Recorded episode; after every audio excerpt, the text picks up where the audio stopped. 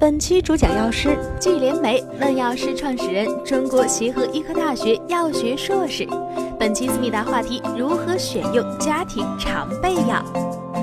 最近一次半夜发烧的经历，让本宝宝体会到了家庭常备药的重要性。感慨一个人活得太糙的同时，我决定行动起来，给自己整一个家庭小药箱，以备不时之需。那么，家庭小药箱都应该放哪些必备药呢？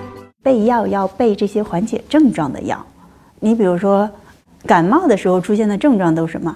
发烧。如果发烧呢，我们就用一些退烧药；还有就是会咳嗽，那我们就会用备一些止咳的糖浆。有的时候可能痰多，我们也备一些祛痰药。嗯，这是针对于感冒发烧的。那如果腹泻呢，我们最怕的是脱水，所以呢，家里要备口服补液盐。呃，然后就是可能会有便秘这样的症状，那可能家里也可以备一些，比如说开塞露，还有一些外用药。你比如说磕磕碰碰，对吧？难免的。如果起皮疹，那我们可能会备一些呃抗炎的药膏，但千万记得是短期用。然后就是根据个人的情况以及个个人就是家庭成员的他的身体状况，你比如说有的家庭成员他可能胃肠道就不好，那这些人的家里。其实就应该备一些抗酸剂、益生菌，还有一些消化酶类的。但是也有的家庭呢，可能就是过敏体质的家庭，对抗过敏，我们就得用一些抗过敏药。面对药店货架上五花八门的药品，又应该如何来选择呢？家里备药啊，一定要备非处方药。不能备处方药，因为处方药使用起来它可能要有严格的一些限制，所以要听医生的，遵医嘱。那么非处方药呢，是临床使用时间比较长的，然后安全性已经被证实的这种非处方药呢，一般实际上是在它的药盒上面是有那个 OTC 的标识的，然后你见着 OTC 的标识，说明它安全性比较好，那么患者呢可以在台子上面就直接拿了，自己自行选择使用。前段时间，一则二十七岁研究生混吃感冒药致死的新闻引发了很多人的关注。混吃感冒药真的会造成这么严重的后果吗？这个就是比较常犯的一种错误，就是下猛药，自己给自己下猛药，觉得哎，我应该多吃点，我才能好得快，把好几种感冒药吃在一起了。感冒药和感冒药，你看着好像名字不一样，但是其实里面有些成分是一样的。单独的吃一种没问题，这个剂量是安全的。可是如果把它的剂量重复了、重叠着吃，就不安全了。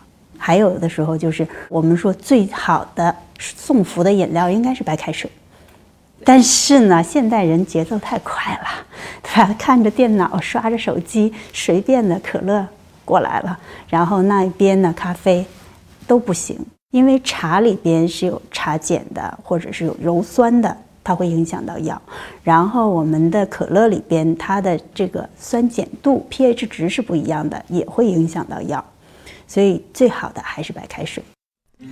医生开药都会告知患者服药剂量有哪些禁忌等等，那么自己给自己开药时又应该注意些什么呢？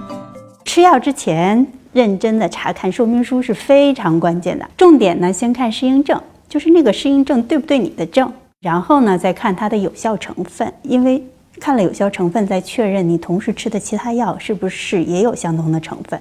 相同的成分是不能同时吃的。然后再看你应该服用多大的剂量，剂量不要自己随便的增减剂量，因为说明书上给你的剂量都是在临床做过研究之后得出来的科学的剂量，不是随随便便可以自己增减的。然后接下来看的是看它的副作用。你吃了药之后，如果出现了一些皮疹呐，或者是恶心、呕吐啊，或者头晕呐，你得看是不是它说明书上的副作用。如果是这个副作用，那你停药了就可以缓解了。嗯，然后还要看它的禁忌症，哪些人群不能吃。当然，禁忌症应该先看，因为禁忌症看了你不适合吃的那个人群，那当然你就不吃这个药了。思密达小贴士：一、家庭常备药要选择能够缓解症状的药。感冒出现的发烧、咳嗽、有痰，对应的就是退烧药、止咳药、祛痰药。除此之外，可以备一些治便秘、治腹泻以及治疗跌打损伤的外用药等等。如果家庭成员有特殊疾病的，比如胃不好或者易过敏，则应该根据具体的情况准备药物。二、家中常备药必须是非处方药，药盒上写着 OTC 标志的，是可以自行购买的。自行用药一定要做到：一、有效成分相同的药不能叠加服用；二、吃药时用白开水送服。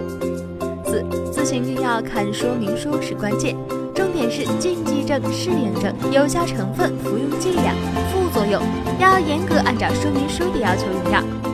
扫描二维码关注“时尚健康”公众微信号，就有机会获得大医生一对一的解答哟。